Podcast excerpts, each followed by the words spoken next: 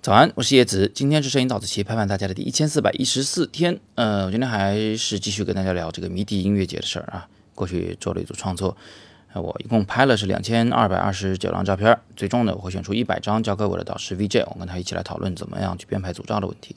那么今天呢，我就先跟大家简单聊聊，就是我的那个呃拍摄参数啊。有人对这个感兴趣，其实很简单，我其实是用的闪光灯来拍的，是正面直闪。啊，就是闪光灯是小闪灯，离镜头很近。闪光灯的指数是二十，我一般会放在八分之一的功率上。然后如果拍距离远一点的人呢，会用四分之一的功率；如果是近一点的人呢，我就用十六分之一的功率，大概就这样子。啊，光圈十六，快门速度一般是一百二十五到二百五，感光度是一千六，白平衡是日光，镜头是二十八毫米的定焦镜头，并且是不可卸的啊，因为我用的是理光 G 二三这个卡片机来拍。OK，呃，那么参数交代完了，你会发现你听了这参数其实一点用都没有，对不对？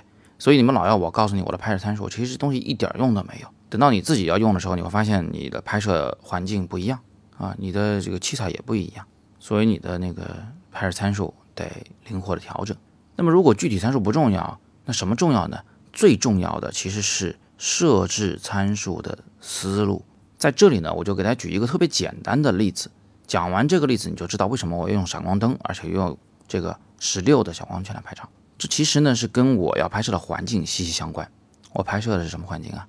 音乐节，迷笛音乐节，相当的疯狂。最里圈的那些人呢，就可以用不要命来形容。怎么说呢？嗯，这个迷笛音乐节是周六周日两天。周日的时候呢，我见到一位朋友，这位朋友是刚到啊，他不知道什么情况。呃，我就跟他说，你一会儿如果去前排。当所有人都蹦起来的时候，你一定要跟着蹦。为什么呢？因为大家都前胸贴后背，而且都是人高马大。他们在那儿蹦蹦的那么开心，你如果不跟着蹦的话，你就会被蹭死。他们那些胳膊肘在你身上刮来刮去的，你你都不知道哪块会轻了，哪块会肿了。所以你得跟他们一起蹦，按同一个节奏蹦。而且呢，有的时候呢，你还会见到火车，就是那人明明都已经挤到连舱都钻不进去了。还会有人排列成一列火车，搭着肩膀往里冲啊！前面的人已经冲不进去了，后面人就推呀。反正不管怎么样，呼啦一下多挤进去几十人啊！这也是很常见的情况。有时候还不止一列火车，两三列同时往里冲。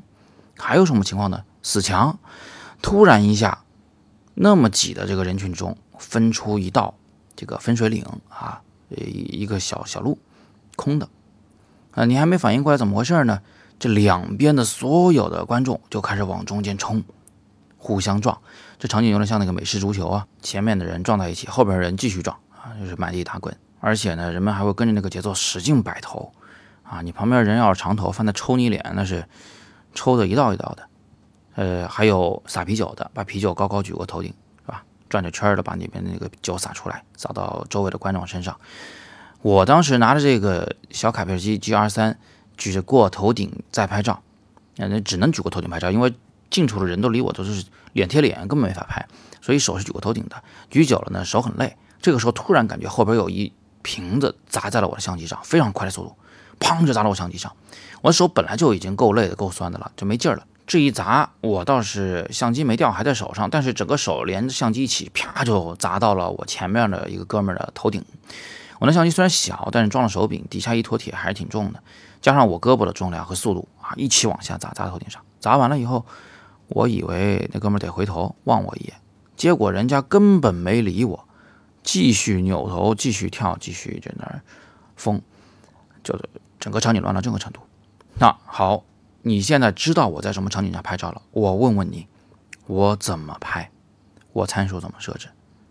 你难道用光圈优先模式打最大光圈吗？你对焦刚对清楚，人家已经这个不在原位了。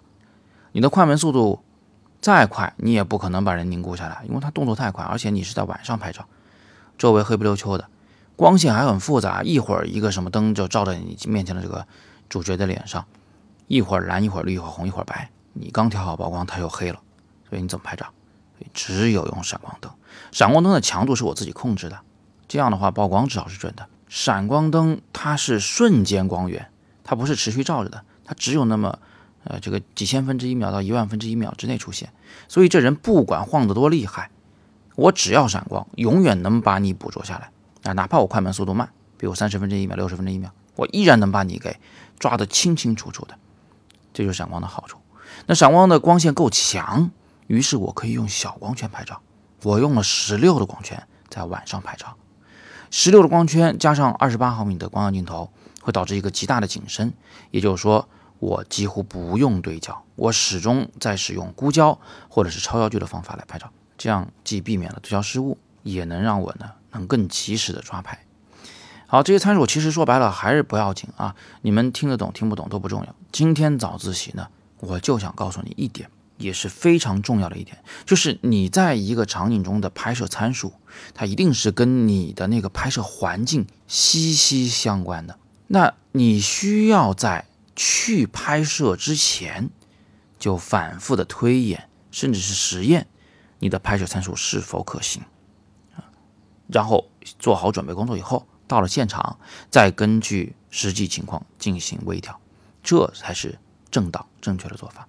此外，你千万不要忘了，拍摄技法它跟画面效果是很有关系的，而拍摄效果呢，它一定要服务于你的主题，所以别忘了啊，除了现场环境以外，也要根据主题。